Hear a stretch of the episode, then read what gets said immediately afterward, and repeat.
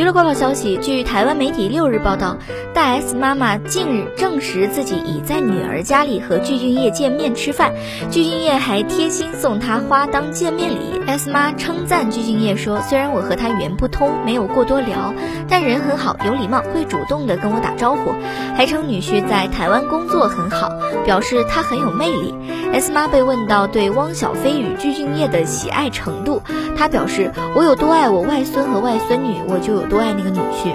关于汪小菲近日被抱进医院，S 妈也知此事，以关心汪小菲，叮咛他要注意保护身体。